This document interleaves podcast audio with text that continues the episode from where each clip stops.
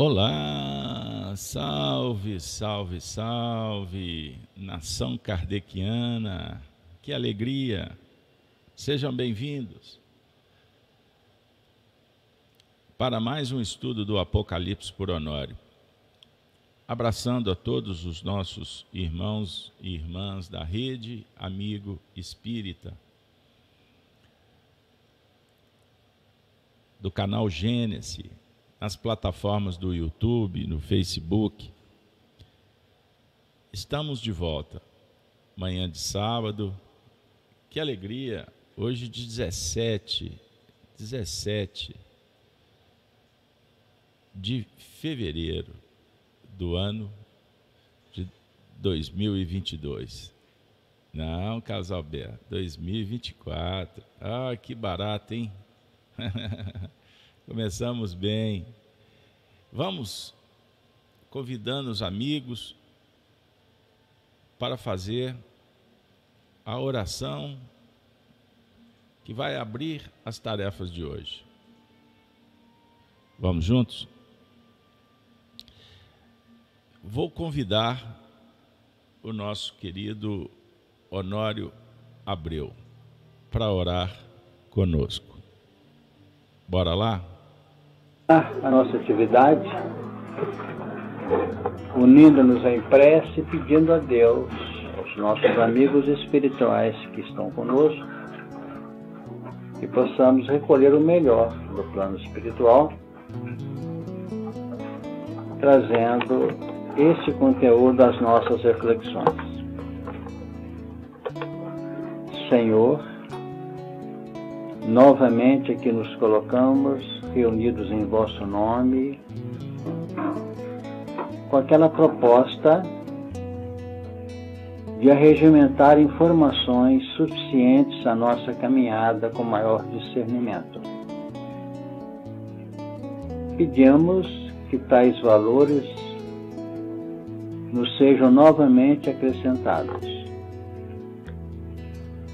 que esta nossa assimilação se faça com aquelas vibrações suaves e reconfortantes que nos dê, tranquilidade, nos dê tranquilidade, segurança íntima, disposição para a grande empreitada reeducacional. Que vossas bênçãos, Senhor e Mestre, favoreçam a nossa intimidade e alcancem também os corações em necessidade. Que a nossa tarefa que se inicia tenha um transcurso feliz, garantindo-nos condições de atingirmos o momento de interrompê-la, esta tarefa, com alegria e a paz em nossos espíritos. Vamos iniciar a nossa atividade. Vamos iniciar agradecidos pela presença de todos. Vamos juntos fazer a conexão com os benfeitores da vida maior. Vamos criar o ambiente favorável para o estudo conhecimento espírita para acessarmos a chave da revelação. Que os bons espíritos, representantes das esferas superiores, possam nos envolver e encontrar em nossos corações o receptáculo favorável para que a luz se faça, o Cristo interno irradie possamos também estabelecer a conexão com Deus, a verdade, a justiça, a bondade, as virtudes. Assim, pedimos permissão ao mundo maior para iniciar mais um estudo Apocalipse por Honório. Você que está chegando, seja bem-vindo. Nós vamos hoje trabalhar o tema dos céus, olha que maravilha, partem as irradiações divinas para a felicidade. Vamos juntos? Vai dar certo. Vamos orar para construirmos o pensamento, o conhecimento. Lembrando que o livro Apocalipse eu gosto sempre, seguindo até o que eu aprendi com o Honório durante alguns anos que estudávamos no grupo no grupo Emmanuel, na rua Perdões, Belo Horizonte, Padre Eustáquio. A partir do ano 2000, ele sempre abria lembrando que é a revelação de Jesus Cristo a qual Deus lhe deu para mostrar aos seus servos as coisas que brevemente devem acontecer. E pelo seu anjo as enviou e as notificou a João, evangelista, seu servo na ilha de Patmos. Nós vamos iniciar. Eu gosto sempre de também lembrar o último tema. Digno é o cordeiro que foi morto. Nós trabalhamos o verso o verso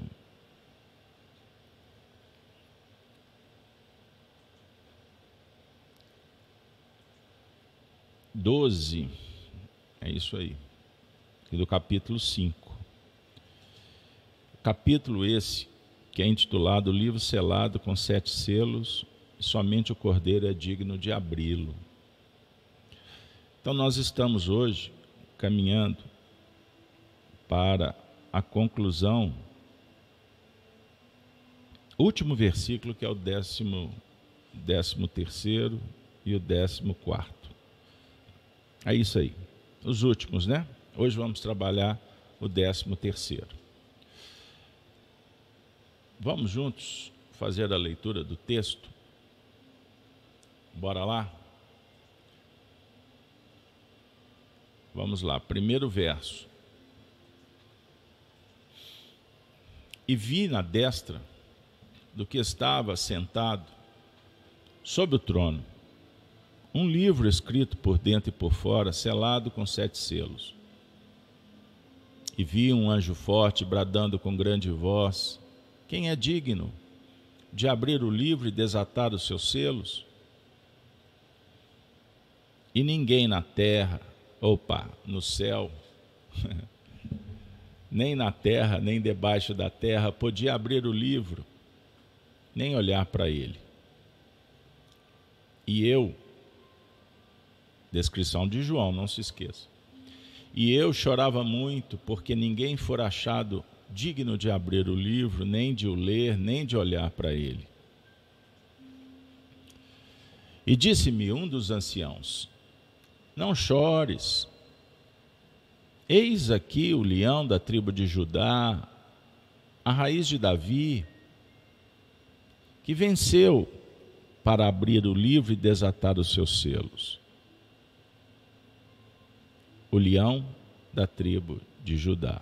Eis, eis aqui.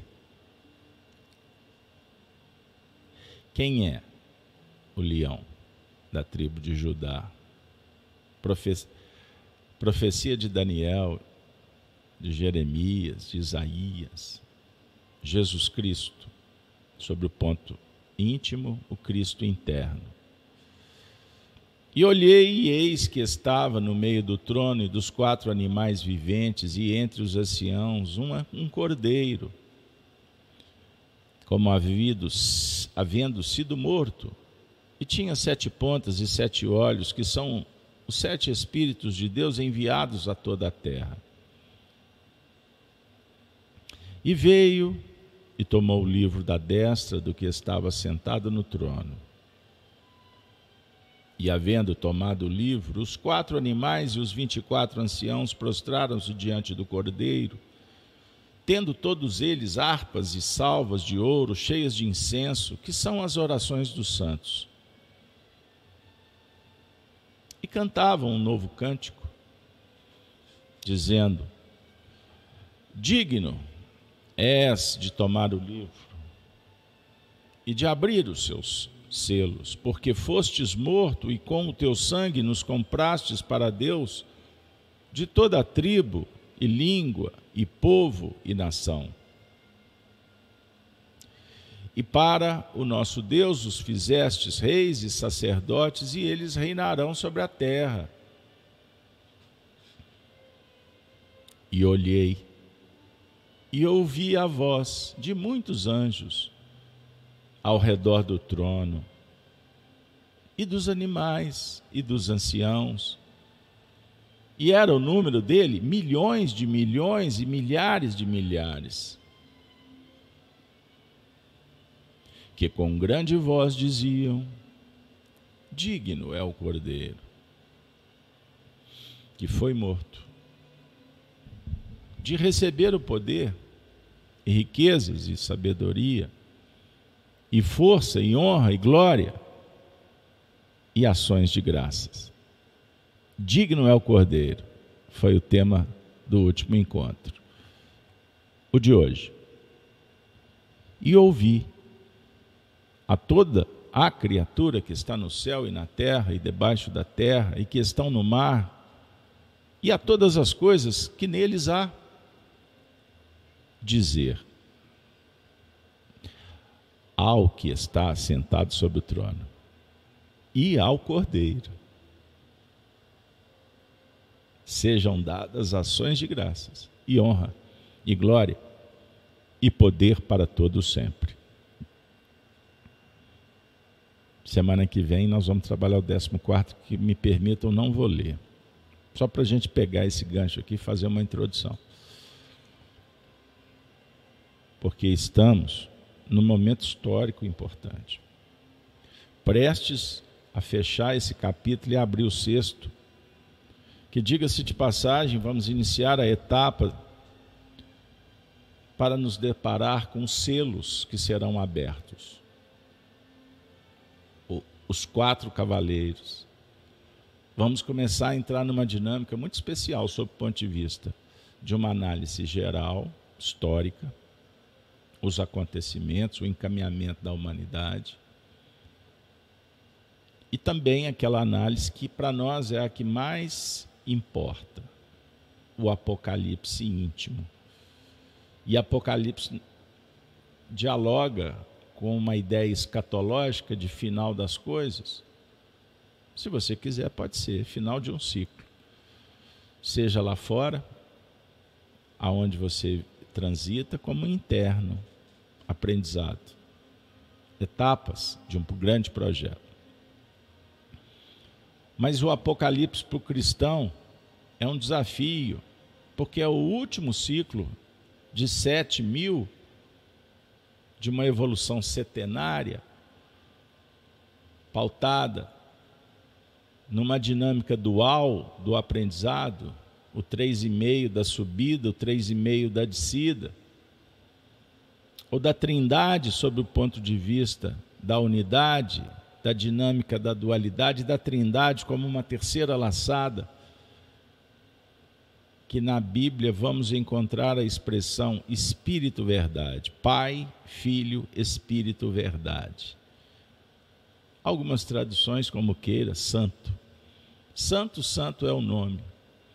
Mas o Santo, não como Deus se dividido em, dividido em três mas sim uma dinâmica do psiquismo da evolução. Essa é a interpretação que os espíritos nos apresentam a partir do espiritismo. Certo? Então, vamos lá para o desafio de hoje. Eu vou começar logo, logo com o que nós coletamos, a equipe da FEAC, esse trabalho, foi coordenado pelo Júlio, de cotejar né, o, Júlio, o Júlio Moreira, Júlio César Moreira, que trabalha com a gente, né, participa da equipe desde 2015. Aliás, ele chegou em 2017, o Apocalipse comigo começou em, em 15. E depois o Júlio chegou, nós fizemos 264 eventos e agora já estamos batendo aí nessa nova geração no, comigo 90 eventos, todos disponíveis nos canais gratuitamente para vocês, beleza? Quem chegou agora. Então é uma visão diferente. Vocês não vão achar uma interpretação dessa. Hum, mais uma. Qual que vai te atender? Faça a sua escolha. Que ela seja consciencial e responsável.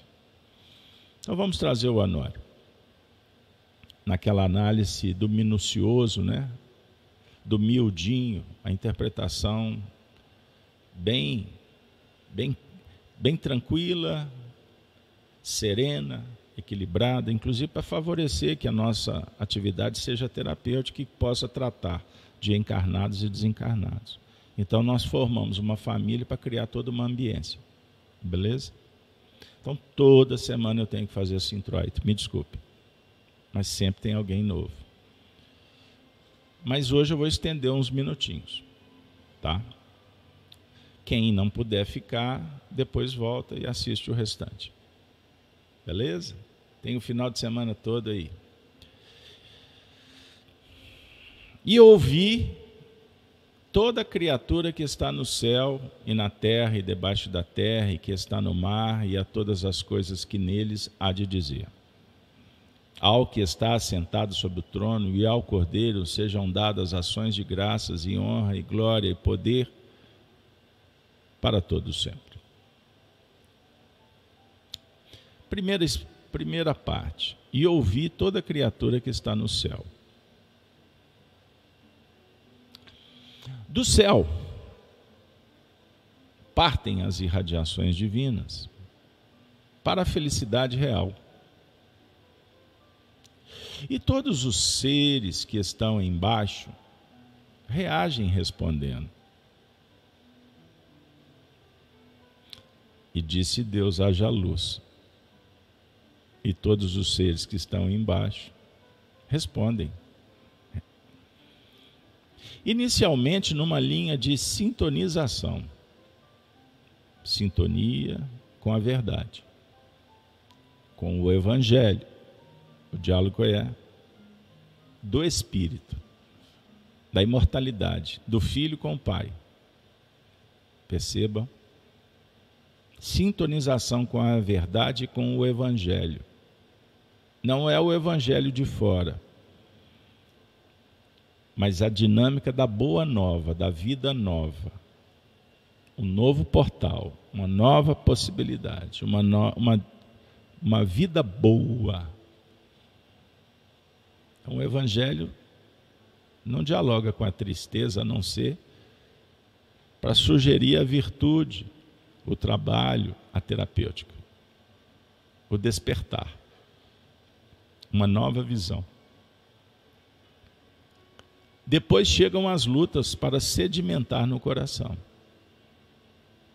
No campo do sentimento que foi captado pela percepção mental. os testemunhos, a incompreensão, as provas imensas nas laçadas da espiral.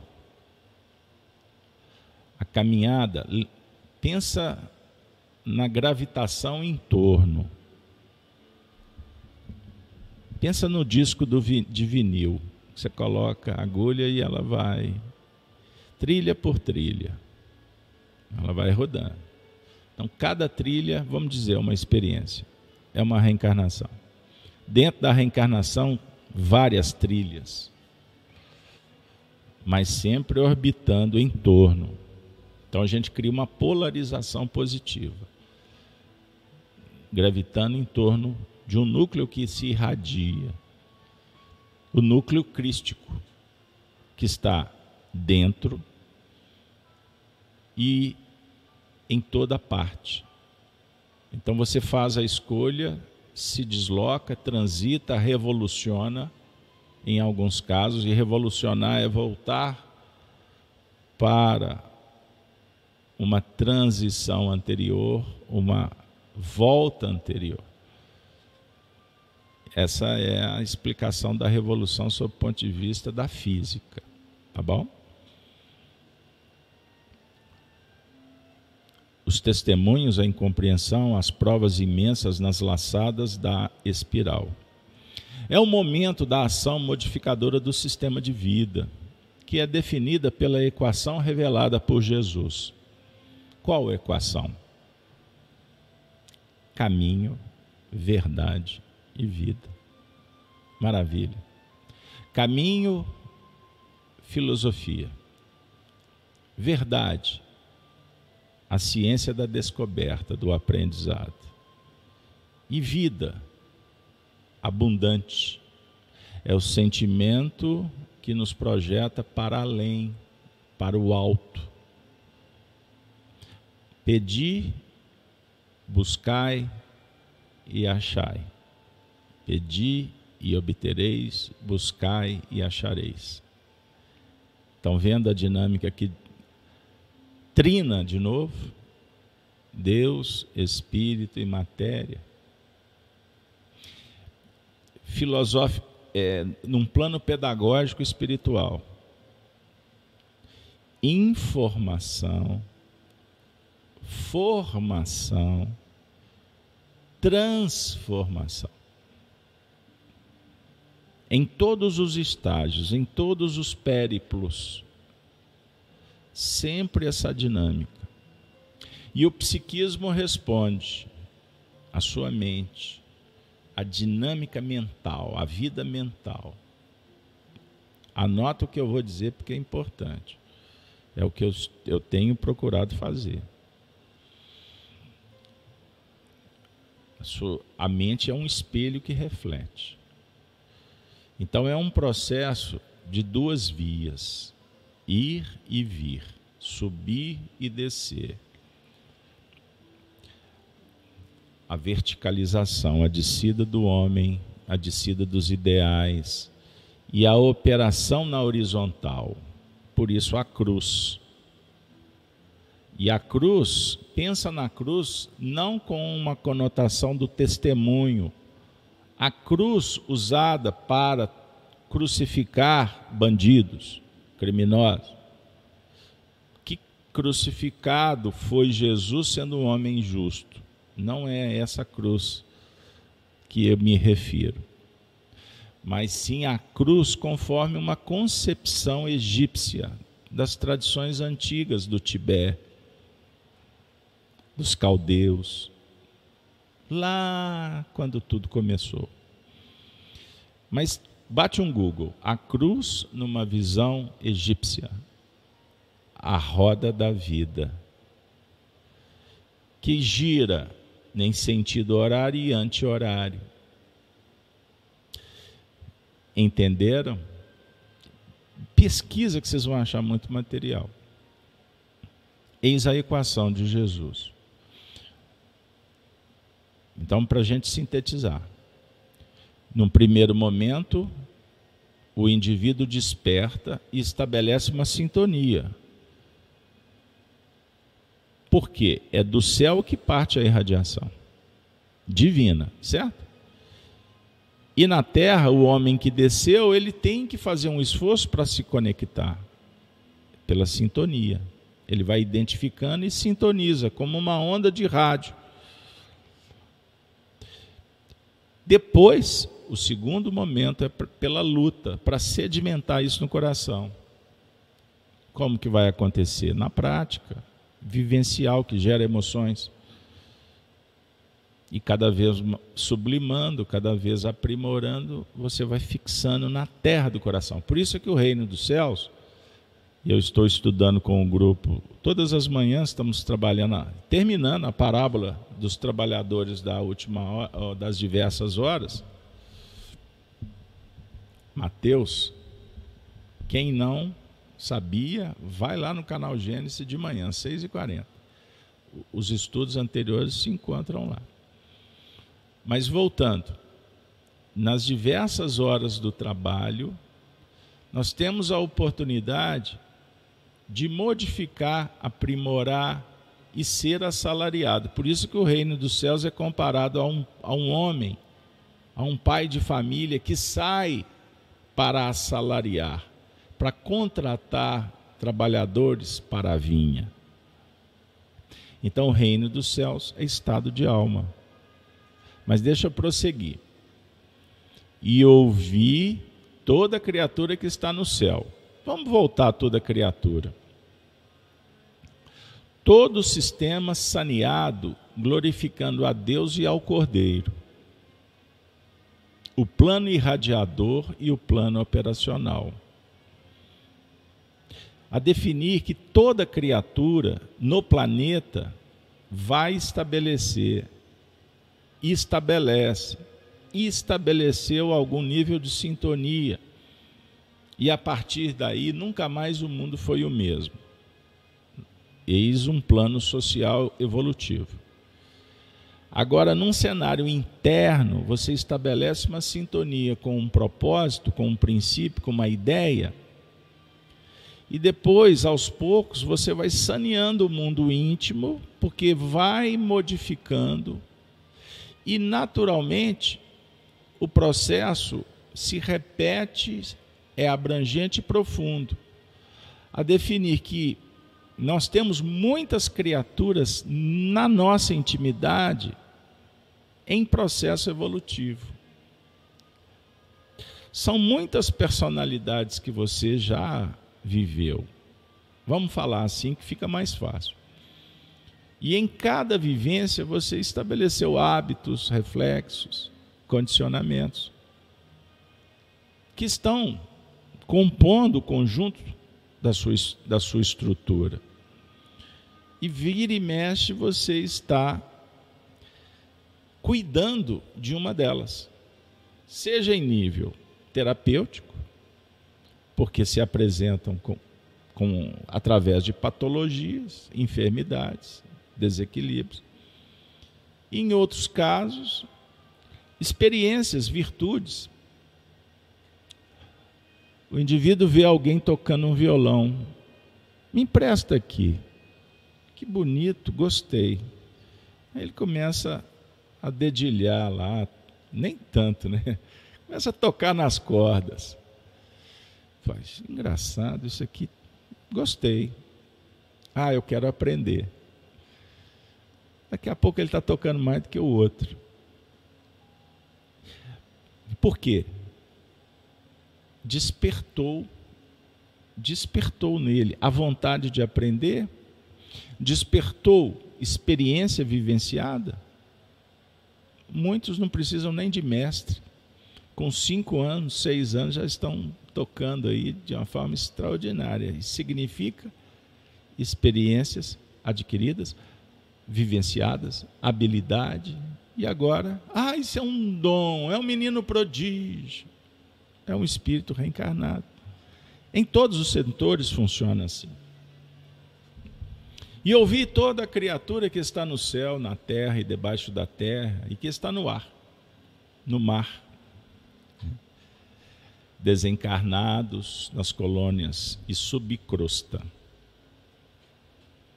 encarnados na terra e no mar da vida. Princípios inteligentes nos reinos inferiores, sendo positivamente potencializados. Maravilha, hein?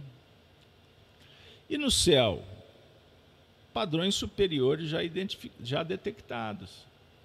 Na Terra, reflexos trabalhados adequa adequadamente pelo consciente. Debaixo da Terra, o subconsciente, já permeado pelos novos valores emergindo como reflexos. No mar, já incorporados no campo dos sentimentos, pois o que nos traz para a reencarnação são os sentimentos. Perceberam? O mar diz respeito mais ao processo periférico da nossa vida, ao instrumental da nossa vida. A nossa soma de caracteres que nós temos é poder mesmo. O nosso automatismo passa próximo da vontade. das suas melhores vibrações, das melhores disposições de crescimento. Nós viemos ao centro com as melhores intenções. E podemos chegar a criar problema, encrespar com alguém. É o poder que o mar exerce. Não existe o mar vermelho? O mar, vermelho não estava ali naquela região em que as cartas foram escritas? Os cristãos dos primeiros tempos? O mar vermelho, tudo bem arraigado no sangue. Carlos Alberto, que coisa. Pois é. O Apocalipse é um convite para entrar no mar. Por isso Jesus disse para João: escreve. Escreve, pois, as coisas que viste. Escreve. Você está vendo? Registre. Anota. E o que, que você está vendo? Nós não estamos vivendo agora, por exemplo, uma experiência espiritual ou você está aqui só de corpo presente? Está fazendo outras coisas? Posso falar uma coisa contigo? Com todo respeito. Esse tipo de estudo não é para a gente ficar aqui de corpo presente. Tem hora que, né, isso, o Casabel tem que fazer a comida aqui, tá? Vai, vai, toca em frente. É o que é o que dá, vamos embora. Mas depois volta entra para dentro do seu quarto, desconecta, fecha os olhos e viaja comigo para o cosmos, para o universo. E esse universo que nos importa agora é o universo interno, essas águas, o mar que tu desconhece. Assim, você vai escrever as vivências, escrever escrever as percepções, escrever as imaginações, a mediunidade, a intuição. Ontem, ontem eu mandei no, na comunidade aqui do WhatsApp um vídeo sobre a Kundalini. Quem quiser, manda mensagem aí que a Claudinha, a turma do, da produção, vai pôr aqui o link para vocês no chat. Assistam esse vídeo. Mas não assista acionando o intelecto. Não, permita um show de imagens. Sugerir uma experiência, uma alteração de consciência, transcendência. É o que o Apocalipse está conversando com a gente.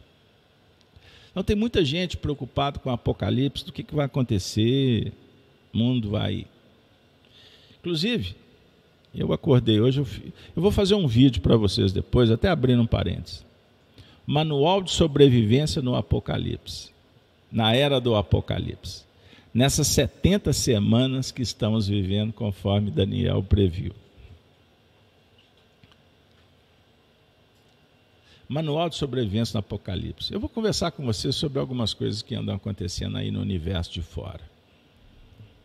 Mas no nosso espaço, não cabe muito, não tem a ver. Porque a gente já anda tão contaminado com esse apocalipse de fora, né?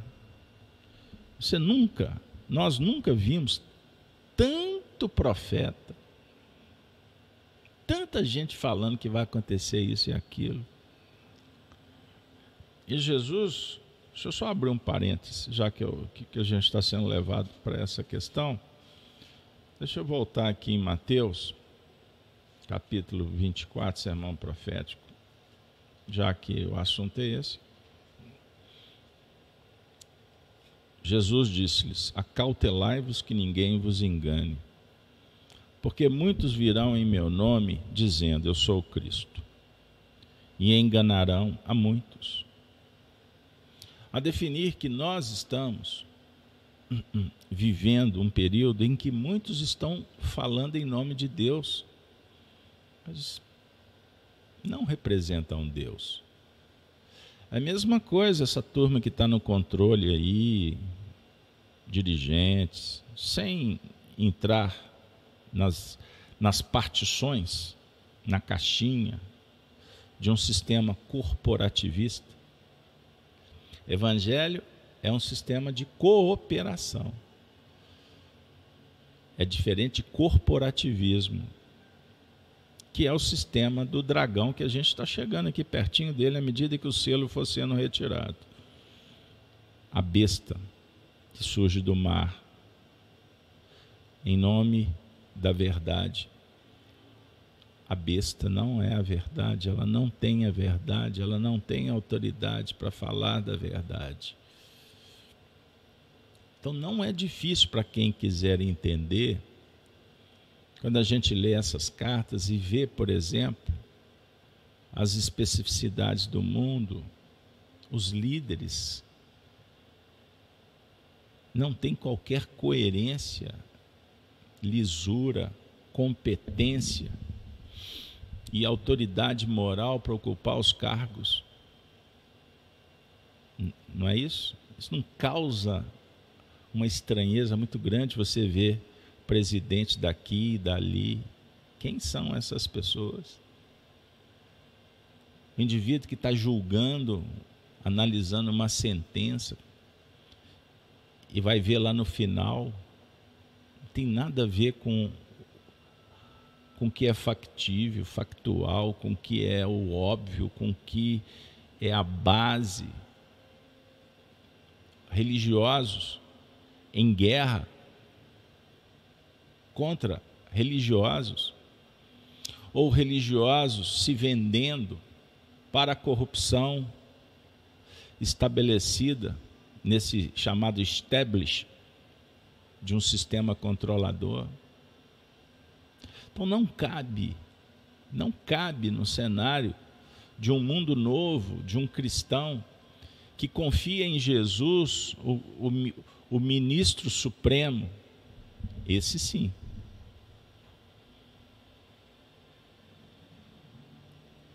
vem em nome da verdade do amor e promete vitória.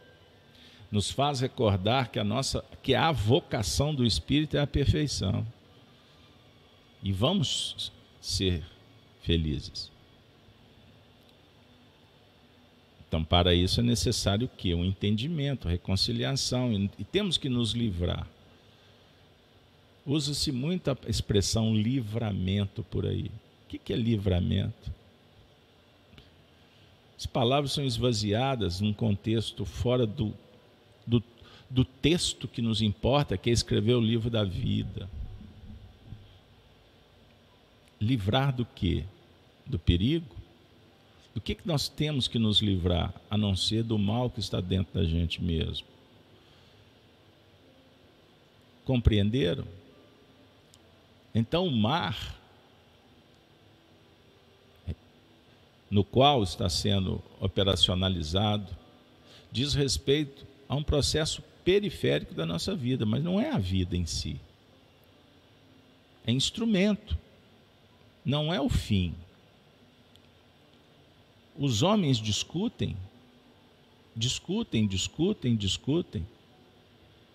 E o que está acontecendo com os homens que não fazem? estão no mar se afogando. Vão para a praia para curtir e são engolidos por um tsunami. Porque estão, não tem problema nenhum você aproveitar a natureza, tá bom? Eu estou colocando quando o indivíduo pauta a vida apenas na ilusão. O que, que vai acontecer? Vai ser tomado de assalto. Não é isso? arrastão, engano. Ele vai pagar por algo que não vale aquilo. É, ele está sendo é, engolido pela falsidade. Então eu vou, como comecei a falar nesse tópico, Vou trabalhar com vocês mais para frente aí um pouco mais sobre o manual de sobrevivência. O que fazer para fazer travessia material nesse mundo de César ou de Caifás, Anás, Barrabás, dos traidores, dos corruptos, destes que nós banca, banca, bancateamos durante muito tempo, no culto a Baco, ou no banquete faustoso dos palácios, ou nas concupiscências do gueto, da tribo, do cais, do porto, nos ambientes prostituídos. Então hoje nós estamos colhendo e precisamos refletir em possibilidades. A ideia é essa, dentro desse contexto desse mar vermelho. Então tem muitas pessoas procurando solução. Estão preocupados. Então nós no ambiente do Apocalipse por Honório, estamos em busca do entendimento de um universo que é um verso só, como uma corrente de amor em movimento incessante. Isso é uma expressão de Emmanuel, no livro Palavras de Vida Eterna. Sendo o universo um movimento incessante, não lhe interrompas a fluência de vibrações. Nesse sentido, recorda que ninguém é tão sacrificado pelo dever que não possa, de quando em quando, levantar os olhos ou dizer uma frase em sinal de agradecimentos. Considera sagradas as tuas obras de obrigação. Mas não te esqueças do minuto de apreço aos outros. Concluindo, o Apocalipse para o cristão que está lá em Pátimos, sendo arrebatado com João, indo na direção de um trono que é envolvido por anciãos, espíritos superiores, puros, sentado ao trono, simbolicamente, o Pai, o Criador, o regente, na mão, um livro. Ninguém digno de abri-lo? Não, sim, tem. Aquele considerado morto. O leão da tribo de Judá, que se fez cordeiro, o cordeiro que se entregou para ser martirizado, imolado. Então ele vem do céu.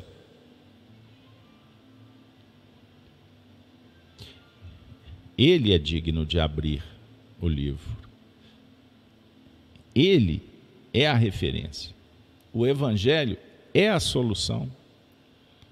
Então devemos nos curvar como? Num cenário interno, humildando o orgulho, humildando o egoísmo. Se matriculando numa escola, do filósofo que é o amante da verdade, que é o trabalhador da sabedoria.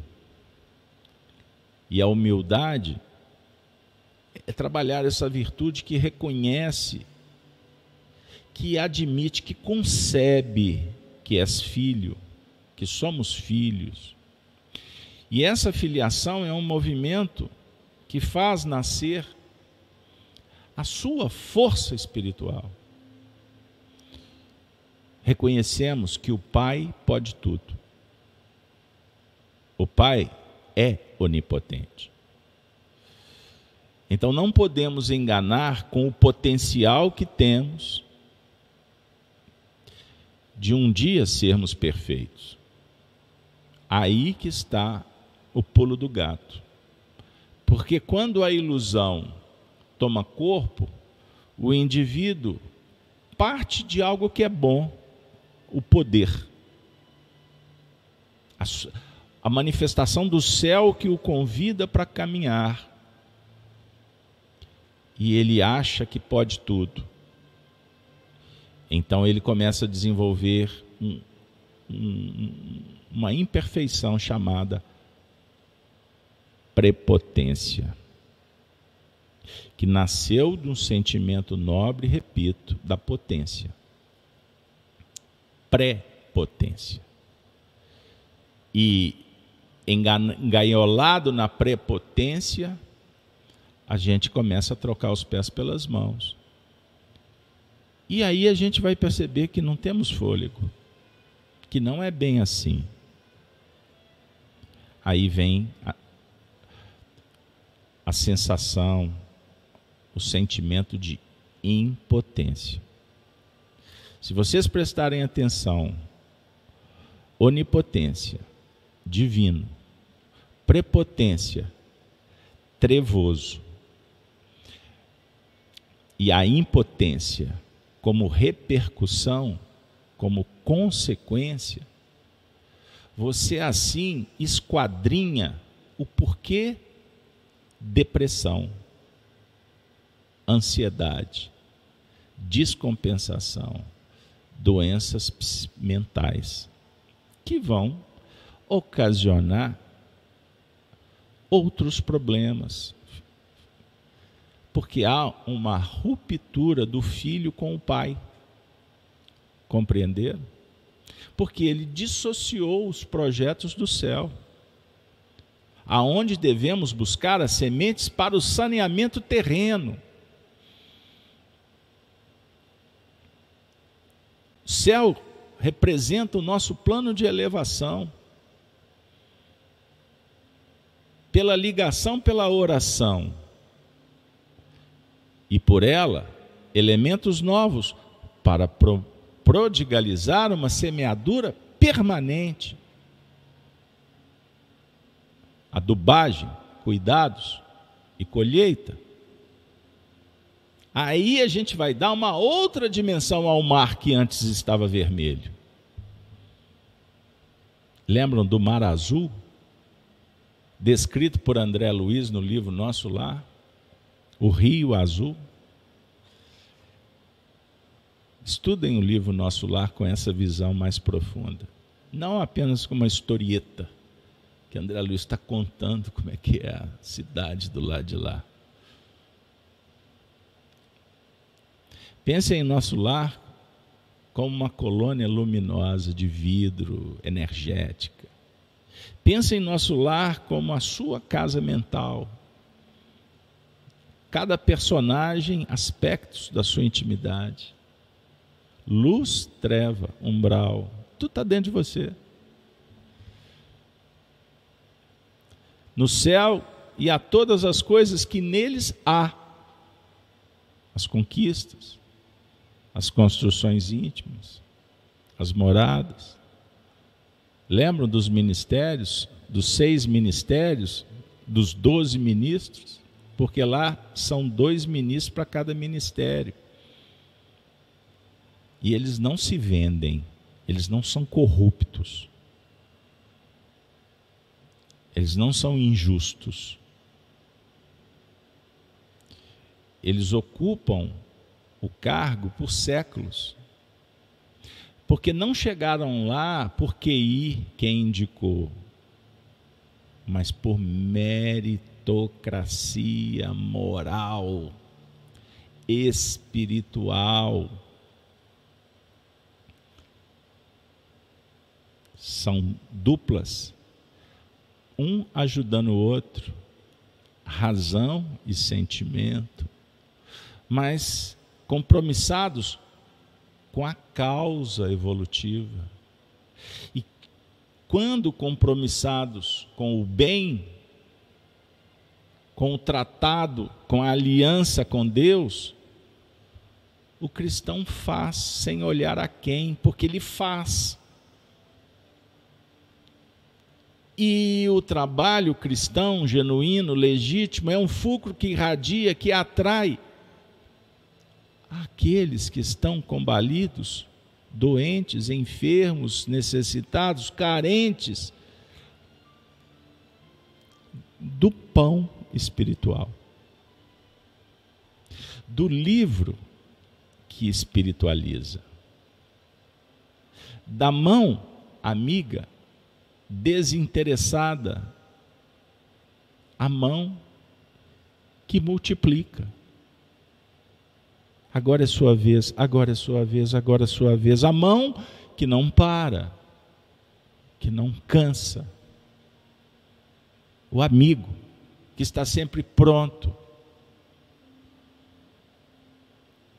As conquistas, as construções íntimas, as moradas, os departamentos, as veredas, os muros que separam, porque o muro tem importância.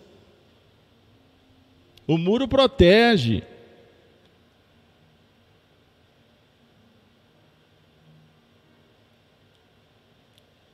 O sistema anticrístico quer destruir os muros,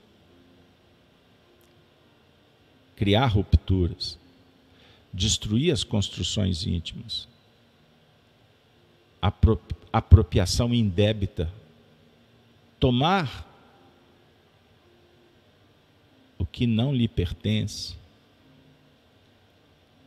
destruir os mares, a vida, a privacidade, secar os rios, bombardear, criar o caos, pois o caos interessa. Matar os animais, as possibilidades. Os animais que você tem dentro de você não são quatro animais? A águia, lembra? O cordeiro, o leão, estão lembrados? São aspectos. Colocar você num cenário fictício. Assista ficção científica. Mas não olhe para a história, porque se você olhar para a história, você vai ver que a história está se repetindo e os erros são os mesmos.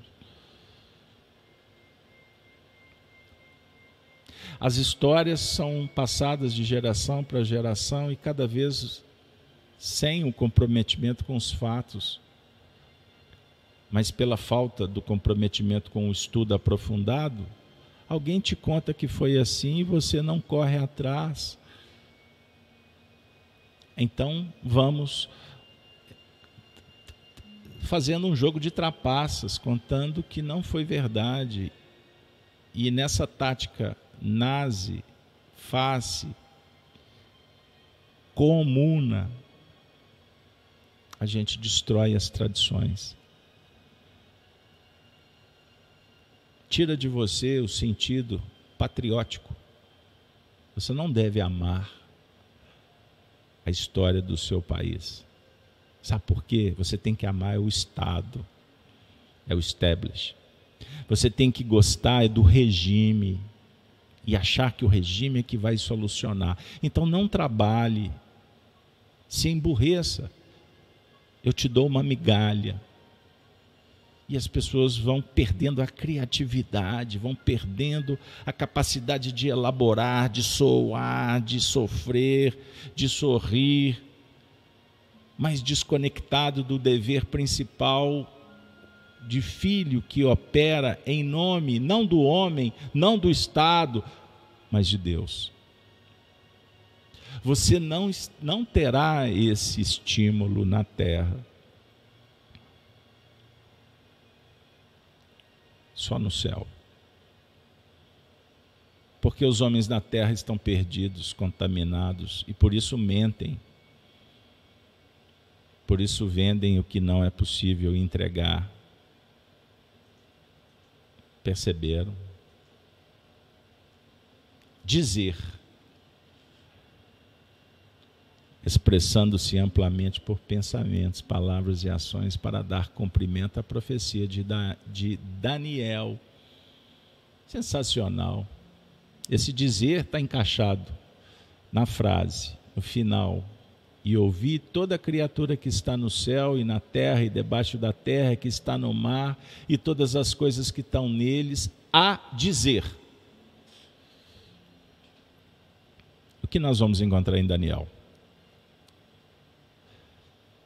Sabe e entende desde a saída da ordem para restaurar e para edificar a Jerusalém, até ao Messias, o príncipe, haverá sete semanas e sessenta e duas semanas. As ruas e o muro se reedificarão, mas em tempos angustiosos, que é o período da maturação. Compreender, perceber. Jerusalém, a cidade santa, é a sua casa mental. É necessário ordem, lei, lei e ordem. Lei divina, natural. Ordem, ordenação. Disciplina, equilíbrio energético. Marilac está perguntando, fazendo a conexão com o Gênesis no lar, né, Marilac? A parábola das diversas horas. O trabalho da vinha, então, seria cuidar do saneamento energético na manutenção do equilíbrio. A vida mental é que vai estabelecer a produção de energia, a distribuição da energia. Então, na Terra, o dragão sugere que os homens guerreiem pelo que eles não têm, em nome de ter recursos, alimento e energia.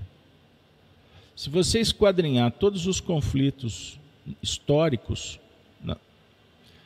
em todos os tempos e, e nos dias atuais, o único motivo que faz o homem brigar é pelo que ele não pode ter. E ele julga,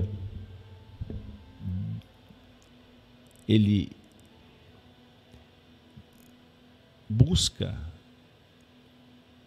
deter, achando que vai ter para sempre. Recurso, energia, alimento. Isso é que dá poder. O espírito faça a transcendência. Nós precisamos do alimento. Nós precisamos da energia. Não é verdade? Nós precisamos de recurso. Qual foi o trecho que nós lemos de Emmanuel?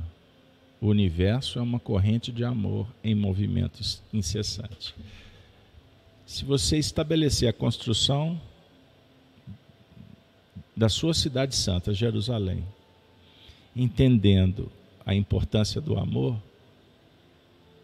você terá forças, inclusive, para superar durante todo esse período de sete semanas, que eu posso chamar de sete mil anos, um ciclo de sete dias, como queira. 62 semanas. São quantos dias? Multiplica. 62 vezes 7. Hein? Quanto que dá? 434 dias. É um número importante. 4, 3 e 4. Olha o número 12 aqui embutido. Observe a, a dinâmica da equação. Os quatro corpos, a trindade, na dinâmica do ir e vir das reencarnações, do trabalho do sentimento, da razão. É uma dinâmica extraordinária. Que se você fizer uma anamnese, da sua vida, você vai encontrar pontos que precisam terapeutizar, cuidar. E isso dá trabalho. Então nós vamos conversar com Jesus expressando pensamentos, palavras e ações no campo da virtude, para dar cumprimento à profecia. Porque senão nós vamos ficar mortos nos tempos angustiosos. Você vai sofrer. Ao invés de planejar, você vai preocupar. Ocupar a mente com o que você nem tem certeza. E olhei, e eis que estava no meio do trono e dos quatro animais viventes, e entre os anciãos um cordeiro, como havia, havendo sido morto. Mas ele não está morto, ele está vivo. O mundo pode julgar que ele foi condenado, crucificado. Lembram da imagem que fizeram aí no, na festa, que possivelmente já caminha para um ciclo finalístico, a festa que se tornou referência para o povo, para o nosso povo, em que a carne nada vale?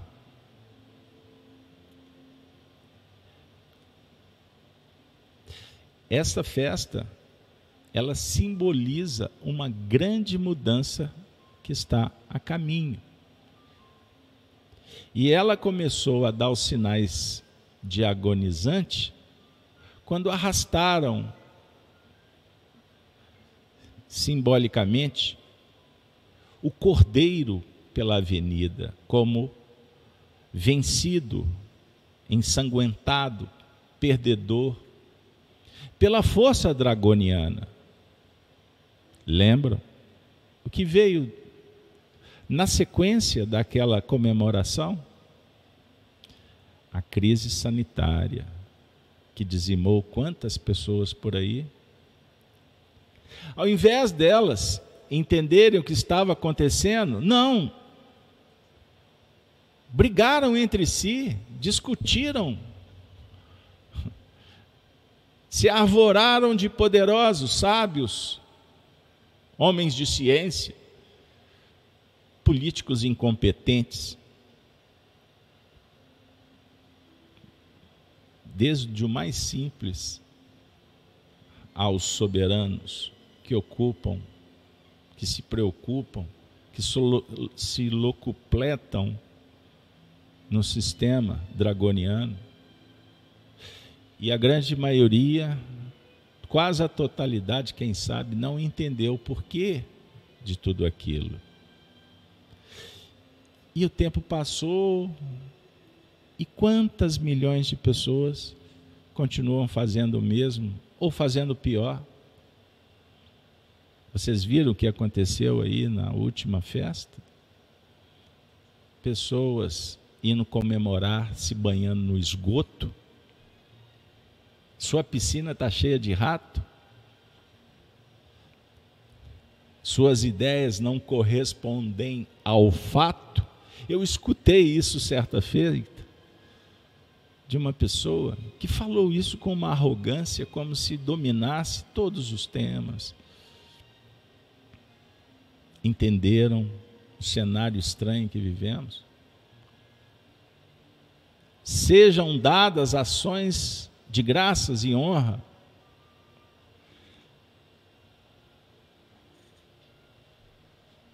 e poder para todo sempre são as ações confirmadoras do que se ouviu. A ordem, a diretriz. Na obediência ao que vem do céu, reside o segredo da felicidade. Ser obediente aqui não significa estar constrangido. Quem ama sabe o que tem que ser feito. O amor ordena. Nada no mundo é tão poderoso quanto o amor. O amor ágape, não amor eros. Amor eros Sexismo na avenida, à luz do dia, pessoas macetando, né? Assim que estão falando por aí agora. Macetam até o Apocalipse. Meu Deus, que coisas estranhas. Entenderam? Você está livre disso, né? Ou não? Ah, mas quantos que amam que não? Vivemos um tempo quando Jesus esteve entre os discípulos, certa feita, ele falou assim: Enquanto o filho do homem mete a mão e come com vocês, os homens, as crianças, dançam e tocam flauta nas ruas. Mas não sabem que o filho do homem está aqui e o filho do homem vai embora. No sermão profético, Jesus fala que, como nos dias de Noé, os homens casavam, se davam em casamento e não ouviram o sinal. Noé ouviu. O que, que aconteceu? Noé deu atenção ao que Enoque, seu bisavô, anunciou que grande tribulação estava a caminho. Quantas gerações passaram para que Noé entendesse? Noé alcançou o descanso porque foi obediente. Anota aí para o vídeo Mateus 21, 12, Marcos 11, 15, Lucas 19 e João 2, 16. Anota isso aí. Porque os espíritos estão anunciando. Nos tempos de Kardec, toda hora. Eu estudo as profecias. Estudo profecias sérias e, e vejo por aí muito lixo. Material desprezível. Por isso eu falo, tome cuidado com o que, que você anda assistindo por aí falsos cristos, falsos profetas.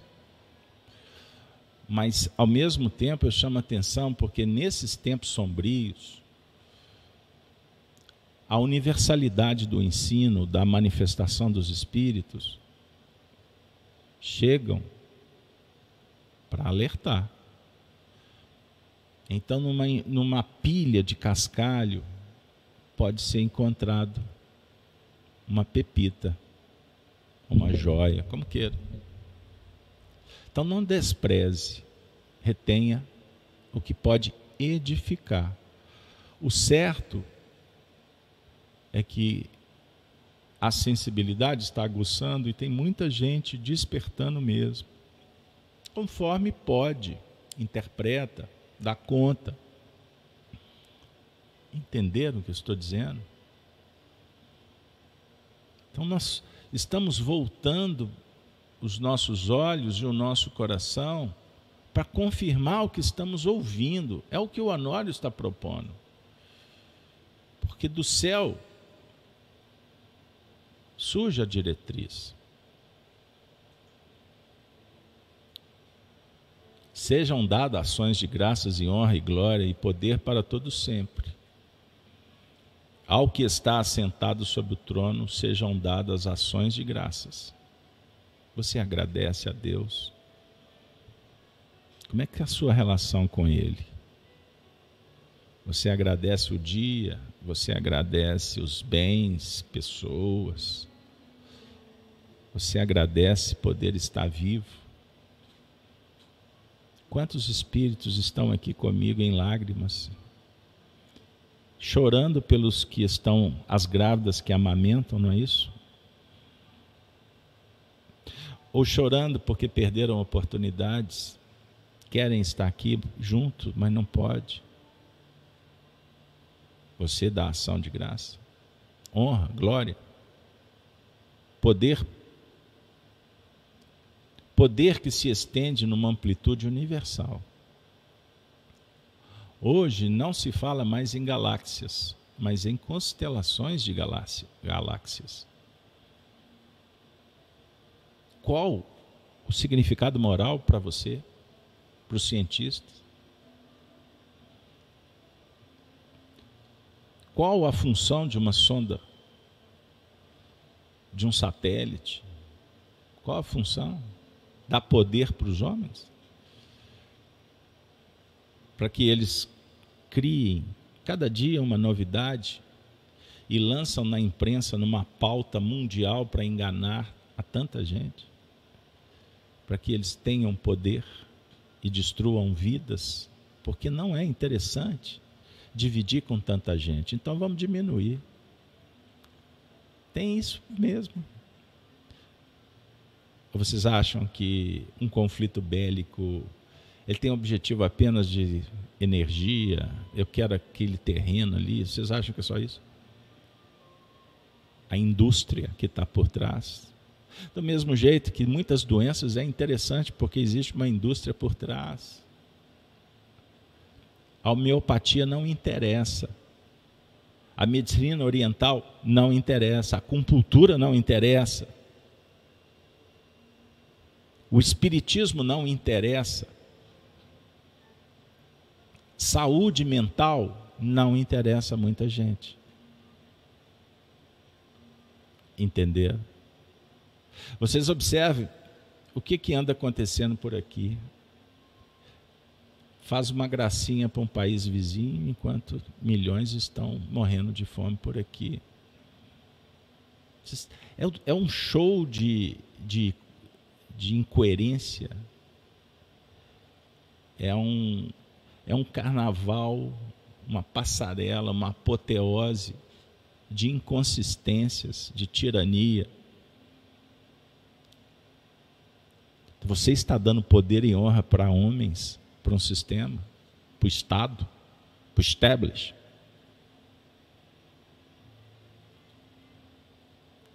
A presença de Deus com todo o seu poder, honra e glória, com toda a sua sabedoria e a inteligência de modo supremo é que mantém todos esses componentes nas mais variadas faixas evolucionais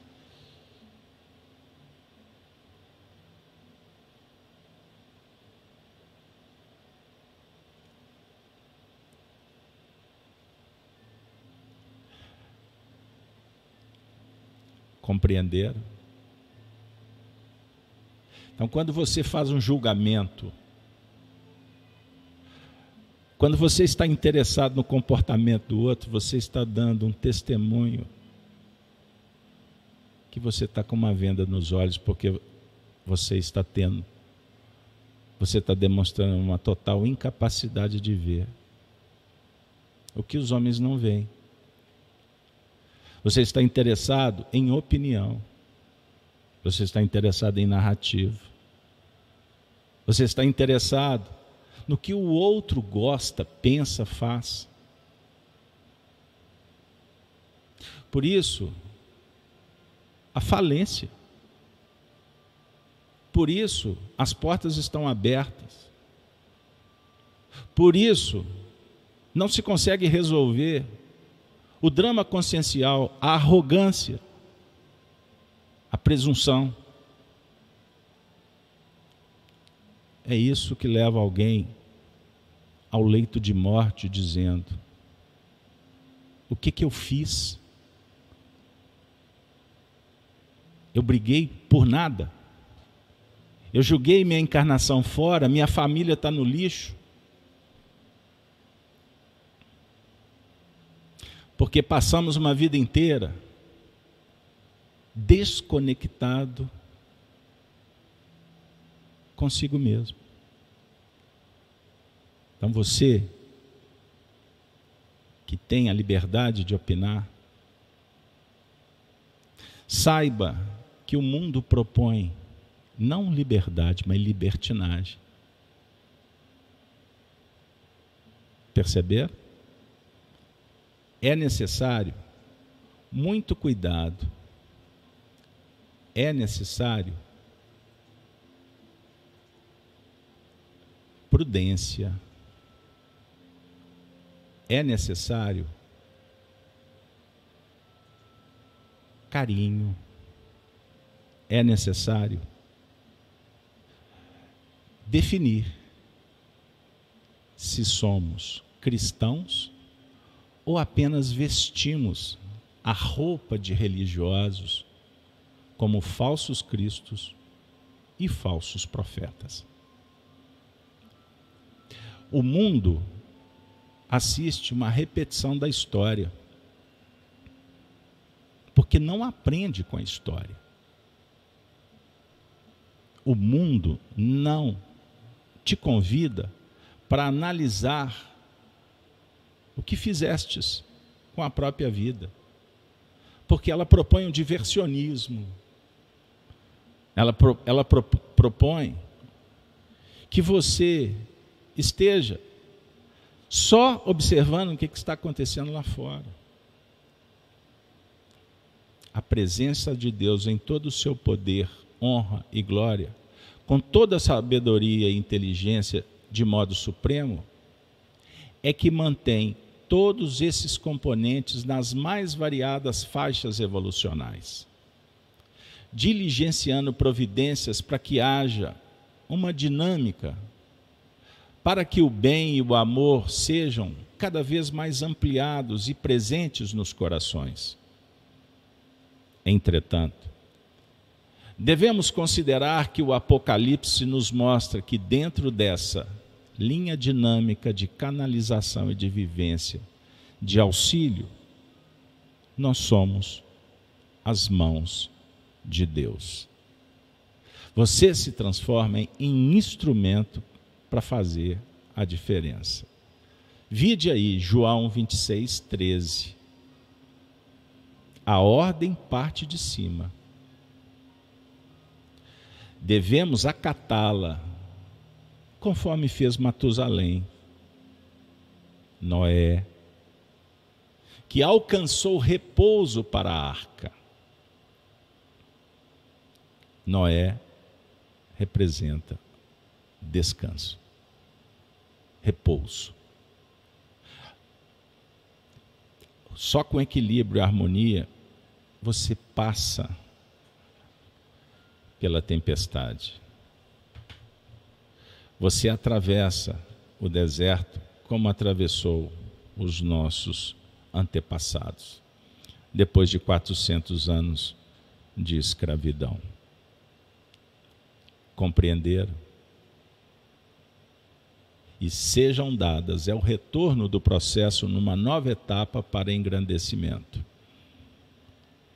Se pararmos para fruirmos o júbilo na adoração inoperante, ocorre a perda dos talentos. Perceberam? Adoração inoperante. Quanto tempo você fica na rede social? Prestando atenção no que, que A, B ou C fizeram. Quanto tempo você, como antigamente, ficava na esquina batendo papo, jogando para o alto, morrendo de rir, com uma vida medíocre, superficial, chula. Entenderam? Isso já deu, não dá mais. Por isso, no mundo inteiro está havendo um despertar na consciência face aos impactos promovidos pelo dragão, pelo sistema. E não se espantem com a opinião pública. Aliás, quem está interessado com o que o outro pensa de si, significa que está sendo pensado por alguém. Não permita que a sua vida seja pensada pelo sistema. Porque o sistema quer te copiar e alguém que ouve a expressão que o incomoda repito, significa que o sistema contaminou. Que o passado fala mais alto. E não estão prontos para dar ações de graças. Temos que partir para ações de graças contínuas para não perder os talentos. Por isso Jesus disse: Ao que tem, mais lhe será dado. Significa abertura para trabalhos e tarefas, sempre em outras bases e frentes. Vou usar uma expressão muito interessante. Vê se você está de acordo.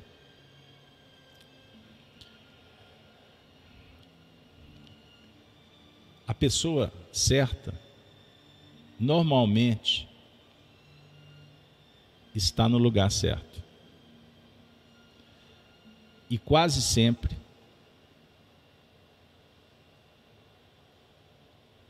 ela não é bem-vinda nesses termos. Sabe por quê? Porque o sistema não está disposto a mudar. Os grandes homens, os gigantes de sabedoria e honradez, são os chamados super-homem, aqueles que vivem no futuro da raça em tempos passados. Jesus, meu amigo, ele é um viajor do futuro.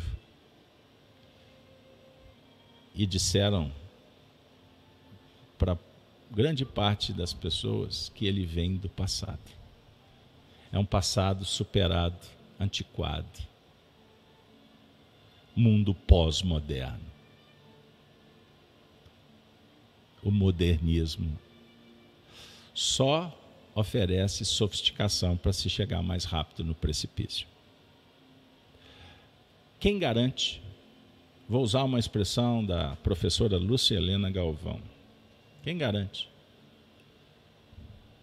Que o homem que andava de biga é menos evoluído do que o que anda num supersônico. Quem pode garantir? Pode ser que eles eram mais virtuosos, os nossos pais, as nossas tradições, que o egoísmo sofisticado insiste em destruir, em enterrar. Pense nisso. Pois nós somos viajores dos tempos. Sejam dadas ações de graças e honra e glória e poder. São quatro componentes que estão inseridos na evolução setenária sete conquistas que deverão ser incorporadas e que são projetadas numa espiral. Elas são o programa a ser vivificado. Nós veremos no capítulo 6 as providências adotadas para que esses valores possam ser realmente dinamizados, relacionadas com os quatro cavalos. Na primeira parte da espiral, quatro partes a nos guindar para além da metade. Por isso é que eu citei os três e meio. Três e meio da subida, três e meio da descida. Que vai definir consolidação do conhecimento. Em parte, conhecemos e em parte profetizamos. Conhecemos em parte e em parte profetizamos. Porque à medida em que conhecemos, conseguimos profetizar. Certo?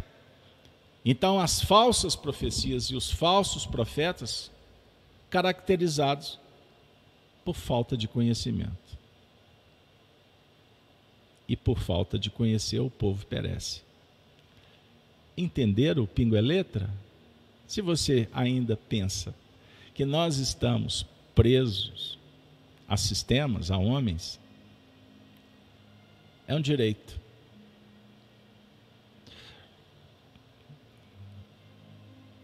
julgar, condenar, matar, torturar. A equação do antissistema crístico objetiva fazer isso. E a gente vai ver no Apocalipse, bem lá na frente, o que, que o dragão vai fazer. Só que a vocação do dragão é morrer. Sabe por quê? Porque o dragão representa mentira. E o tempo, guardem isso. O tempo é o senhor do destino. O, o tempo revela os fatos que estão escondidos. O tempo revela as pessoas. E vivemos um tempo em que nada que está oculto permanecerá oculto. Se preparem, porque são tempos que vamos nos deparar com verdades que, na expressão de Jesus descrita por Lucas no sermão profético, fará os homens desmaiarem tamanho tormento. Em Mateus, Jesus disse: Mas pelo amor do Senhor, esses tempos serão abreviados, e os justos herdarão a terra. Emmanuel encerra o nosso encontro com uma lição do livro Caminho, Verdade e Vida, intitulada O Tempo. Aquele que faz caso do dia, para o Senhor o faz. A maioria dos homens não percebe ainda os valores infinitos do tempo. Existem efetivamente os que abusam dessa concessão divina.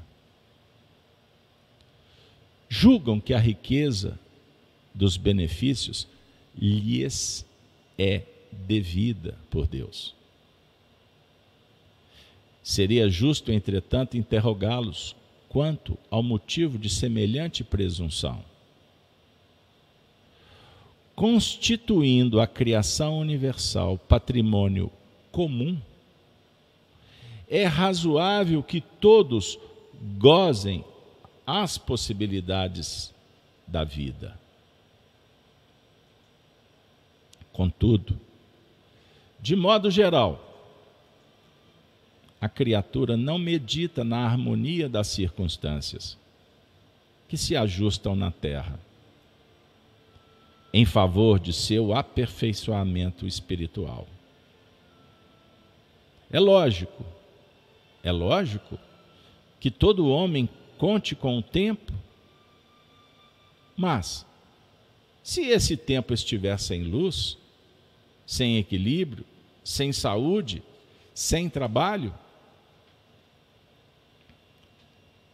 não obstante a oportunidade da indagação, importa considerar que muitos raros são aqueles que valorizam o dia multiplicando-se em toda parte as fileiras dos que procuram aniquilá-lo de qualquer forma. A velha expressão popular matar o tempo reflete a inconstância vulgar nesse sentido. Nos mais obscuros recantos da terra, há criaturas exterminando possibilidades sagradas No entanto, um dia de paz, harmonia e iluminação é muito importante para o concurso humano na execução das leis divinas. Os interesses imediatistas do mundo clamam que o tempo é dinheiro, para em seguida recomeçarem todas as obras incompletas na esteira das reencarnações. Os homens, por isso mesmo, fazem e desfazem, constroem e destroem, aprendem levianamente e recapitulam com dificuldade na conquista da experiência. Em quase todos os setores de evolução terrestre, vemos o abuso da oportunidade complicando os caminhos da vida. Entretanto, desde muitos séculos, o apóstolo nos afirma que o tempo deve ser do Senhor, do Senhor da vida, do Senhor da vinha. Guardem uma coisa. Do céu partem todas as possibilidades, as dicas, todos os tesouros. Compete ao homem fazer a conexão. Aprender, apreender. Quando uma lição chegar e incomodar, significa que é dela que precisamos nos curvar.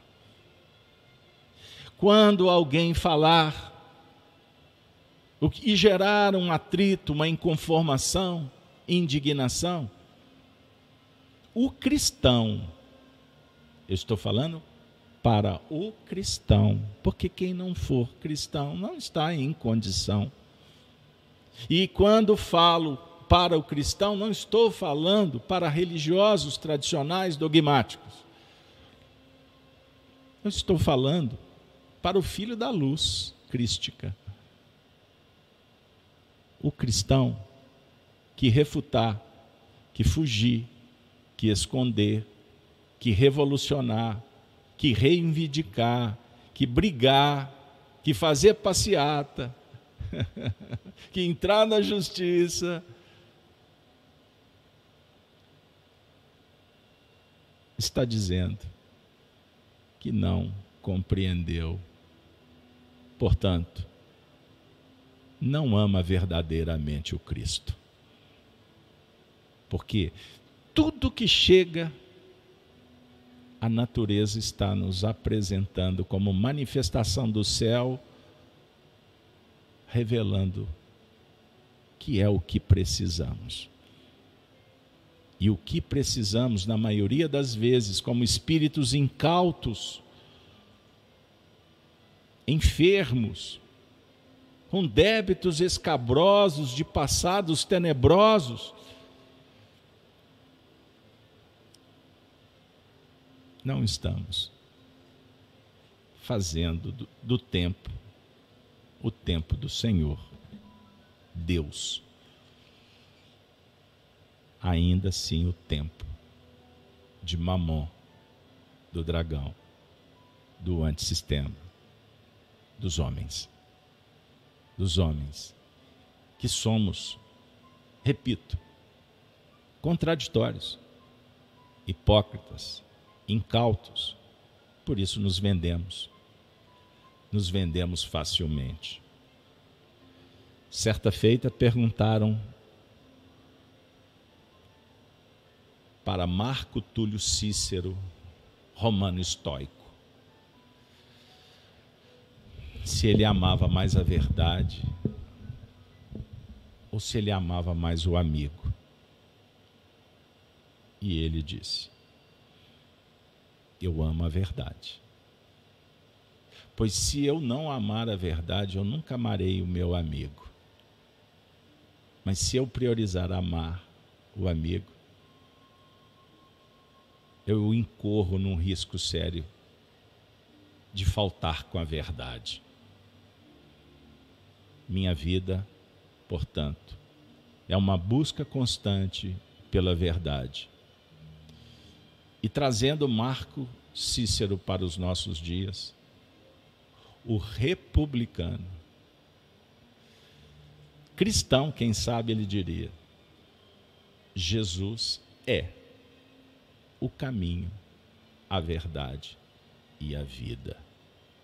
Enquanto no mundo eles rotulam as pessoas, as pessoas são rotuladas o tempo todo. Fulano é isso, é aquilo.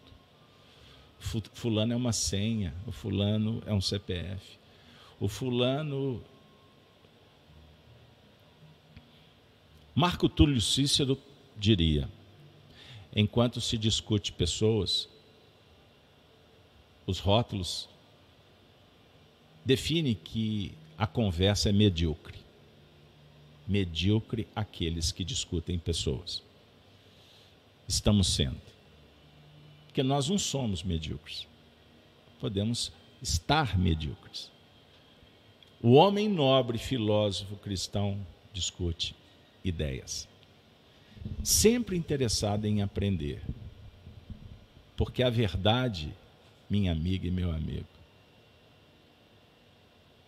você não vai encontrá-la na terra. A verdade é de Deus. Que o Senhor da vida nos abençoe. O Apocalipse encerra lembrando que é um livro da promessa.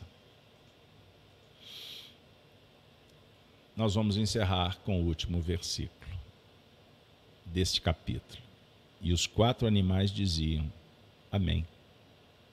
E os vinte e quatro anciãos prostraram-se reverentes, reverenciando, adorando ao que vive para todo sempre. As tônicas animalizadas transcendem para o processo da humanização, dizendo amém em reverência, concordância e obediência. Os 24 anciãos são os aspectos, os arquétipos que temos que trabalhar. É o conjunto de virtudes que suplantam, que superam, que transcende o mundo egóico da ganância, da ambição, do egoísmo, da cupidez, da vaidade, da, do, do perfeccionismo, da arrogância, da presunção. Que os 24 anciões possam nos inspirar para continuarmos juntos estudando o Apocalipse por Honório. Próximo estudo, abertura do primeiro selo. Vamos juntos? Vamos estudar. Proteja-te, lendo bons livros, fazendo novas escolhas, mudando os hábitos para que a sua vida seja cada vez mais qualificada. Mas a gente precisa de, em dado momento, nos ajoelhar para dizer amém e pedir também ao Senhor que nos ajude a abrir os selos, a revelação, a revelação divina. Apocalipse por Honório mexe toca, toca o ser para uma vida melhor. Desejo para todos um excelente final de semana. E com a saudação dos cristãos dos primeiros tempos, encerramos dizendo: Ave Cristo. Ave Cristo. Ave Cristo. Valeu, pessoal.